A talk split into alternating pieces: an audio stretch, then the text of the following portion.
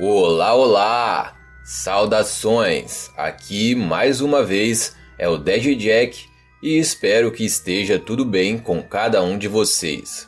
E bem, galera, seguindo com o nosso mês especial das bruxas, o vídeo de hoje é provavelmente um dos mais esperados do canal. A sugestão lá no Facebook veio do nosso amigo Neto Souza mas eu sei que muitos e muitos de vocês já me pediram para falar sobre essa criatura, como eu estou mostrando aí nas imagens.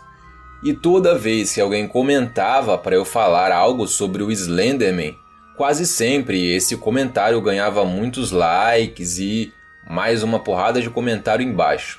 Então, primeiramente, obrigado pela sugestão de todos vocês aí que me pediram para falar sobre o Slenderman. Tamo junto e finalmente chegou a hora.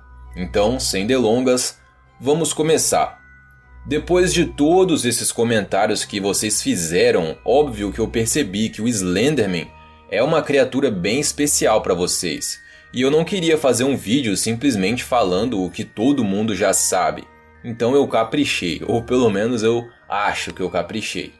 Nesse vídeo, nós vamos entender justamente isso, por que o Slenderman se tornou uma criatura tão marcante, tão importante.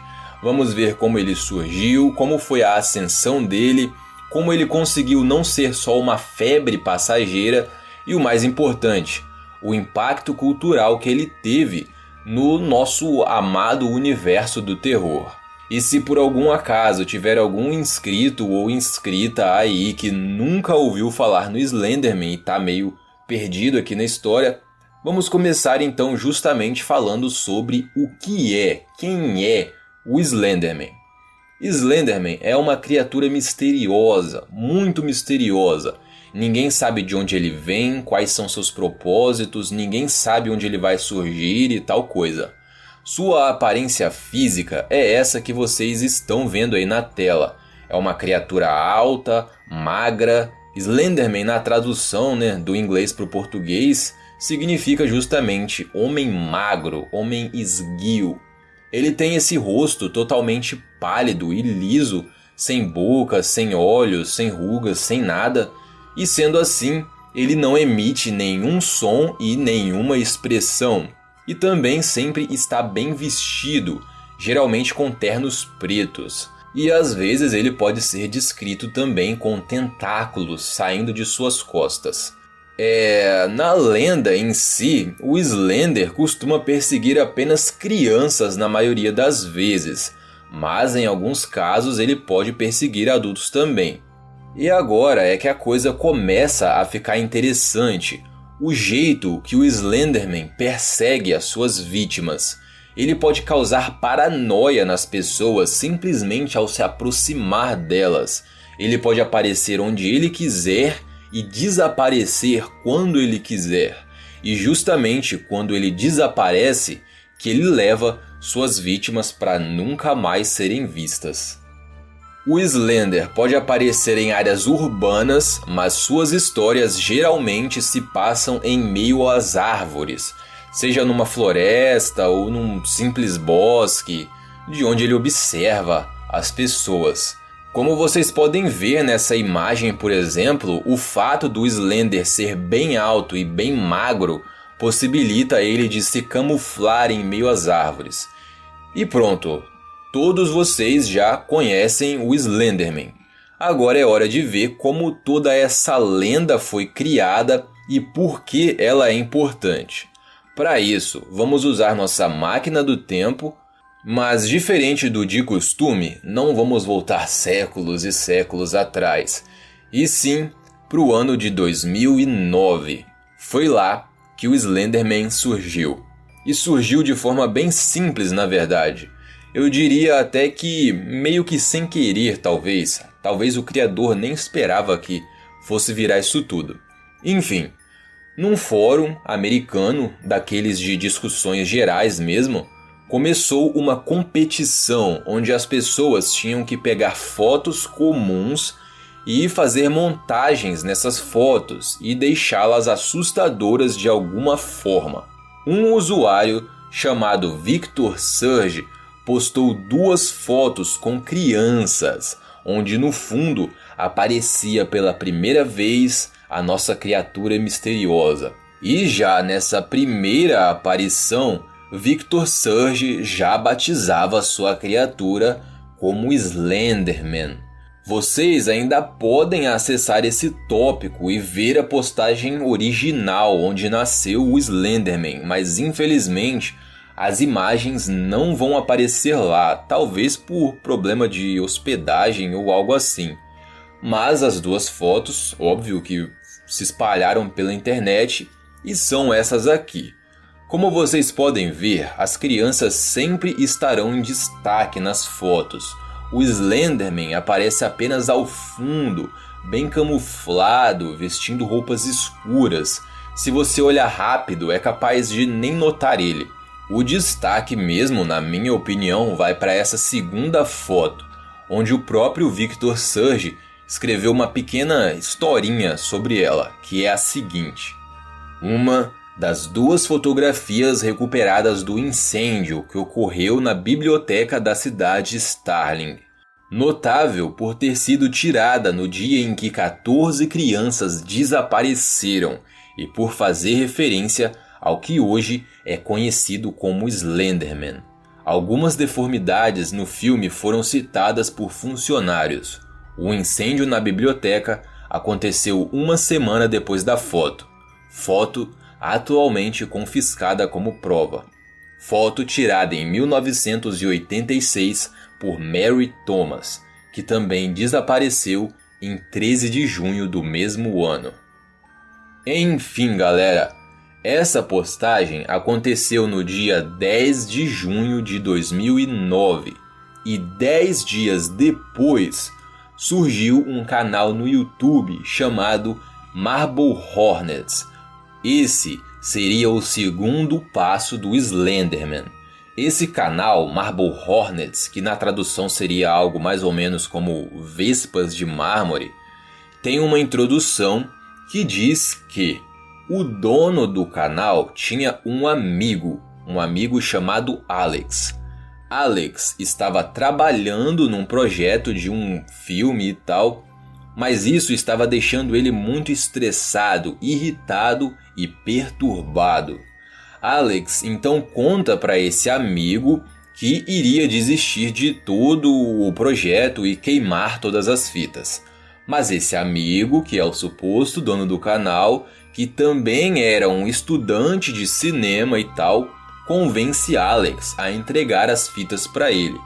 E são as fitas, justamente esses pequenos vídeos que foram montando uma série no YouTube onde o Slenderman, né, aparece algumas vezes. Eu vou deixar aqui na descrição tanto o link para o canal original quanto para o canal de um cara que legendou toda a série para o português, ok?